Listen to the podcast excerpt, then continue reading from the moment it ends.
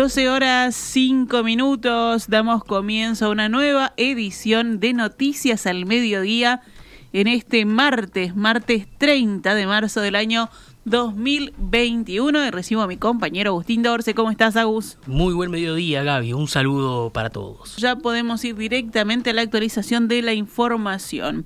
Una cifra récord de 51.797 vacunaciones se produjo ayer, que incluyó tanto la primera como la segunda dosis, que fue iniciada, recordemos, este lunes, según el Ministerio de Salud Pública en su último informe cerrado a la hora 22.15 de anoche. Uruguay lleva más de 575 mil personas vacunadas y para esta semana de turismo en curso el gobierno pretende inocular a unas 270 mil personas agendadas. En la jornada de hoy ya se inocularon 15.119 de las 53.625 personas agendadas. El Ministerio de Salud Pública divulgó recomendaciones a los prestadores de salud para hacer frente a una eventual saturación del sistema de camas de CTI y marcó los criterios para priorizar los pacientes que entran en los CTI y los que deberían recibir tratamientos por fuera de estas camas. El documento al que accedieron diversos medios fue elaborado por referentes de la medicina intensiva y autoridades de ACE, FEPREMI, la coordinadora de las instituciones de asistencia médica colectiva, la Sociedad Uruguaya de Medicina Intensiva y distintas divisiones del Ministerio de Salud Pública. El texto sugiere operativizar los criterios propuestos por la SUMI, respecto a seleccionar y priorizar a los pacientes con mayor probabilidad de beneficiarse del ingreso a las unidades de cuidados intensivos. El documento establece también un modelo de priorización que toma en consideración la enfermedad aguda, la enfermedad de base o comorbilidades y sus posibilidades de revertir y define cuatro niveles de prioridad que se detallan. En situación de saturación del sistema, el objetivo del funcionamiento consiste en que todos los pacientes de prioridad 1 ingresen a una unidad de cuidados intensivos y reciban el tratamiento pleno, plantean los autores. De acuerdo a una tabla adjunta, los que entran en esta categoría son agudos, críticos y recuperables. Los pacientes de prioridad 2 son considerados aquellos inestables que requieren monitorización y eventual intervención inmediata y entre otras cosas presentan altos requerimientos de oxigenoterapia. Se recomienda que estos usuarios ingresen a áreas de ampliación de cuidados intensivos o a áreas de cuidados intermedios. En tanto, los pacientes prioridad 3 tienen poca posibilidad de recuperación por enfermedad base o severidad aguda y los de prioridad 4 son aquellos con expectativa de vida de menos de 6 meses por enfermedades oncológicas avanzadas o terminales, según se especifica. Los considerados de prioridad 3 y 4, dice el documento, deberían recibir asistencia en áreas de cuidados moderados y se sugiere que no se los considere candidatos al ingreso a la unidad de cuidados intensivos ni a la ventilación mecánica invasiva. Julio Pontet, presidente de la Sociedad Uruguaya de Medicina Intensiva, dijo en diálogo con Radio Uruguay que son documentos necesarios porque se protocoliza para que las decisiones no queden en el criterio individual de un profesional, explicó quedan protocolizados en el curso de criterios técnicos donde los que ingresan, los pacientes que ingresan, son los que se benefician de un ingreso a CTI. No todos los pacientes graves tienen que ingresar a CTI, porque tiene que haber nociones de reversibilidad y de chances de recuperación. A veces un paciente muy grave no tiene chances de recuperación y necesita más este, otras este, ayudas, por ejemplo, cuidados paliativos. El, el, el, objetivo del tratamiento pasa a ser el alivio del dolor, el, el confort y no los mecanismos invasivos para intentar revertir la enfermedad. El monitor oficial de la pandemia en Uruguay reportó anoche 1.450 nuevos casos detectados en 15.101 análisis realizados. Además, hubo 13 fallecimientos de personas con coronavirus. Hasta el momento son 928 las defunciones con diagnóstico de COVID-19 en Uruguay desde que comenzó la emergencia sanitaria el 13 de marzo de 2020. Actualmente figuran 19.246 casos activos, es decir, personas que están cursando la enfermedad. 306 de ellas se encuentran en cuidados intensivos, 11 más que el día anterior y hubo un nuevo récord de este indicador. El promedio de positividad en los últimos siete días es de 16,90%, cuando la Unión Europea sitúa en 4% el máximo aceptable para poder seguir el hilo epidemiológico de los nuevos casos. Actualmente Uruguay mantiene la tendencia en alza dentro de la zona roja en la escala de la Universidad de Harvard, que mide el promedio diario de nuevos contagios cada 100.000 habitantes en los últimos siete días. Nuestro país tiene 62,64. Asimismo, ahora hay 12 departamentos en zona roja según el Grupo Uruguayo Interdisciplinario de Análisis de Datos de COVID-19, el GIAD, integrado por científicos e investigadores uruguayos de diferentes disciplinas e instituciones. A la cabeza de la lista está Rivera con 108,95. Cerro Largo está segundo con 97,59. Río Negro tercero con 69,61. Montevideo figura en cuarto lugar con 67,41 por citar los más comprometidos de la lista roja. Hay siete departamentos en nivel de riesgo naranja, es decir, con entre 10 y 25 casos cada 100.000 habitantes. El grupo de científicos que asesora al gobierno, el GACH, analizó ayer el escenario epidemiológico en una reunión en la que solo participaron sus referentes, Rafael Radi, Henry Cohen y Fernando Paganini. Los expertos están intentando, según consigna hoy el diario El País, despojarse de las voces más apocalípticas y de las más negacionistas para, en base a la evidencia disponible, sacar sus propias conclusiones. Las mismas serán comunicadas a la brevedad. El ex subsecretario de Salud Pública, Miguel Fernández Galeano, que viene haciendo un seguimiento diario de la pandemia, afirmó en las últimas horas a través de Twitter que la epidemia en Uruguay está totalmente fuera de control, que hay 2.000 casos diarios creciendo exponencialmente y que existe una pérdida de la capacidad de informar el número real de casos. El médico Frente Amplista reclama honradez intelectual y ética de la responsabilidad, lo que a su juicio significa reconocer la realidad. Fernández Galeano resalta que hay un récord de 137 casos de coronavirus en el personal de salud y afirma que en ese marco instalan una campaña de desprestigio al Sindicato Médico del Uruguay y las sociedades científicas.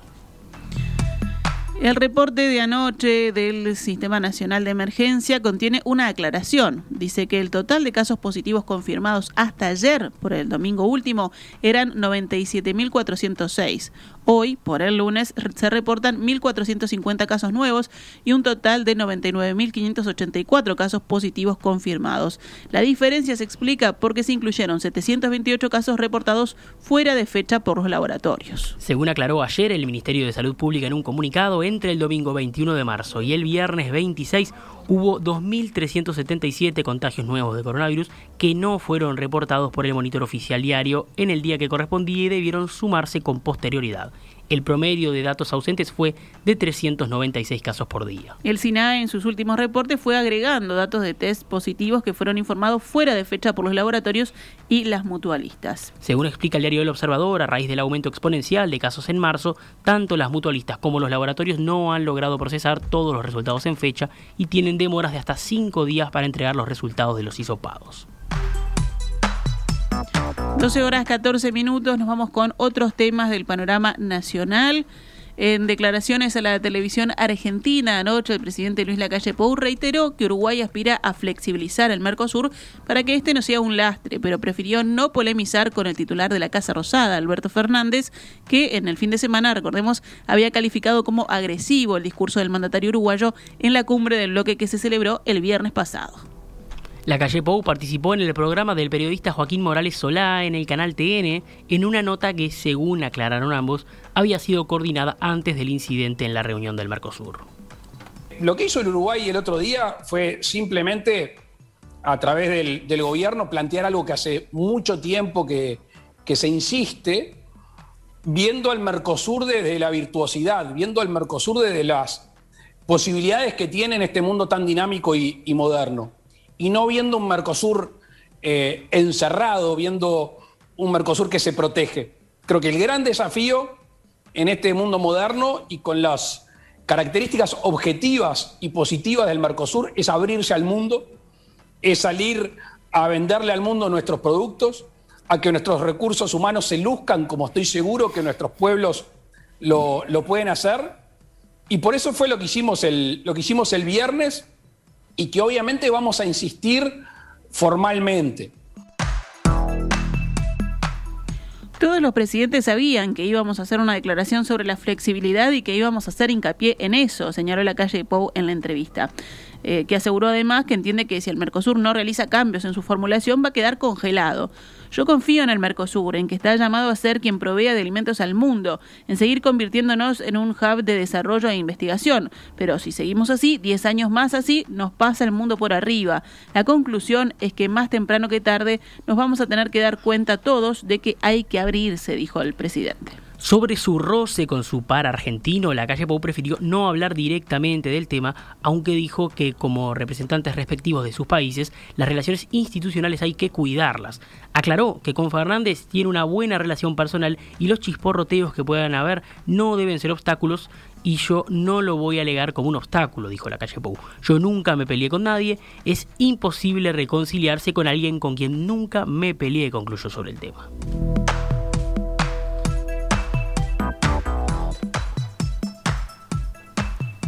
Cerramos con otras noticias. El fiscal Luis Pacheco volvió a determinar que no hubo responsabilidad penal en la actuación del programa Familia Articulada de la sociedad civil Seamos, que desarrollaba un mecanismo para que hijos de padres con discapacidad entregaran la tenencia de esos menores a otra familia.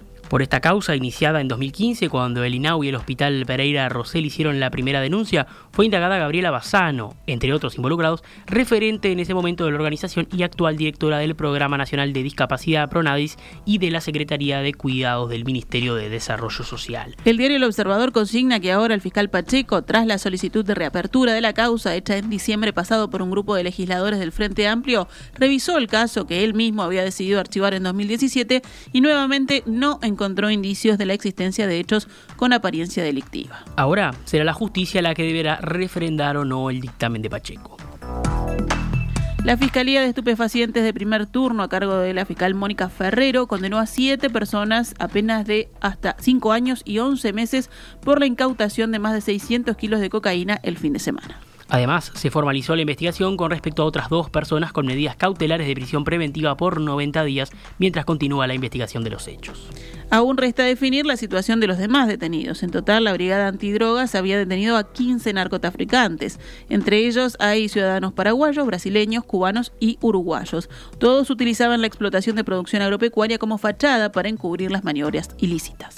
Además de la droga, se incautaron más de 100 mil dólares, armas, incluida una pistola Glock robada a la policía en 2012, ocho vehículos, entre ellos un tractor y una lancha capaz de alcanzar velocidades de entre 60 y 70 kilómetros en el mar. Ayer el ministro del Interior, Jorge Larrañaga, dio eh, detalles del operativo del fin de semana, donde los ladrillos incautados tenían grabado el nombre Chapo y una foto del narco mexicano Joaquín Chapo Guzmán. Estos 606 kilos y medio de cocaína están valuados en Uruguay en 6 millones de dólares y en Europa ese valor se puede cuadruplicar. Larrañaga calificó el operativo como un importantísimo golpe al narco tráfico y reiteró que no queremos ser ni destino ni tránsito de droga desde el Uruguay. Recordó que en los últimos 18 días se incautaron más de 1.600 kilos de cocaína. Repasamos a cuánto cotiza el dólar a esta hora en pizarra del Banco República, 43 pesos con 25 para la compra y 45 pesos con 65 para la venta.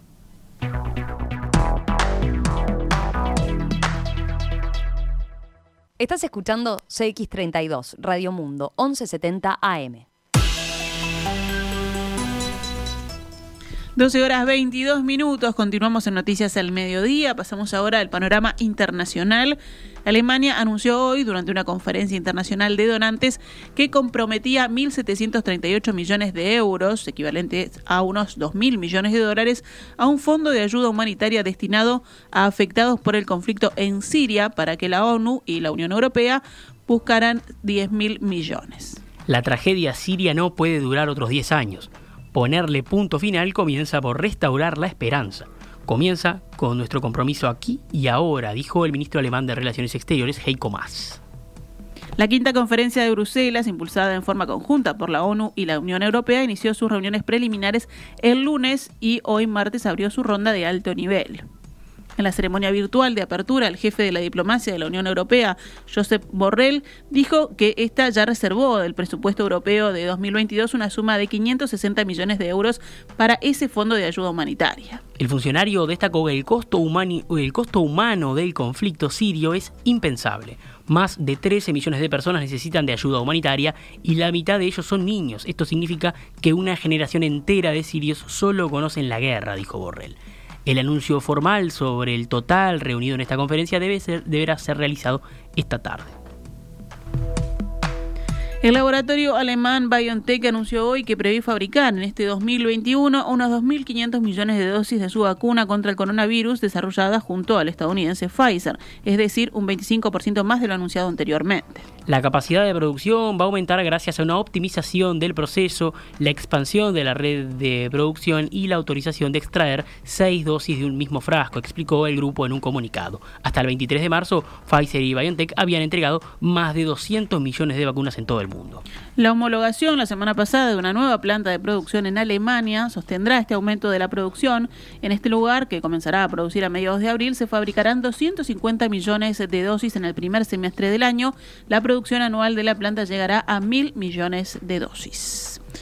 12 horas 24 minutos, nos vamos con los deportes. Nos vamos con los deportes porque terminó ayer el clausura, se terminó de disputar la fecha número 15 del torneo clausura, pero falta la definición del campeonato uruguayo, así como el orden de los clasificados a las copas internacionales. Sabemos quiénes son Nacional, Rentistas, Peñarol, Montevideo City Torque, Cerro Largo y Fénix. Estos son los clasificados. ¿Qué pasa? El, el día miércoles juegan la semifinal del torneo uruguayo Rentistas y Liverpool. El ganador de Rentistas y Liverpool va a jugar con Nacional a dos finales a partir del próximo domingo. En el caso de que gane Liverpool, Peñarol entra directamente a la fase de grupos de la Copa Libertadores. Si gana Rentistas esa semifinal, Peñarol pasa a jugar la Sudamericana e ingresa Rentistas a jugar la Copa Libertadores de América como Uruguay 2. Los otros clasificados que están confirmados para la Copa Sudamericana son Montevideo City Torque, Cerro Largo y Fénix. El cambio se va a dar según lo que pase en la semifinal de mañana que se va a jugar a las 20 horas en el Estadio Centenario. Clarísimo. Clarísimo, ¿te quedó, ¿te quedó claro? Me quedó claro. ¿Cuáles fueron los resultados de ayer? ¿Cómo se cerró el campeonato? Peñarol venció 3 a 1 a Fénix, Montevideo Wanderers y Cerro igualaron 1 a 1, River Plate venció 3 a 2 a Progreso, Montevideo City Torque venció 2 a 0 a Plaza Colonia. En el panorama del básquetbol, Aguada derrotó a Hebraica Maccabi ayer por el comienzo de la fecha 4 de la Liga Uruguaya de Básquetbol. 114 a 98 ganó Aguada. Hoy tendremos un partido a las 21.15 en el gimnasio de Biguá. Jugarán Nacional y Olimpia. También se iba a jugar hoy el partido entre Goes y Biguá, pero Goes no se presenta por casos positivos de COVID-19 en el plantel, por lo que Biguá se queda con los puntos.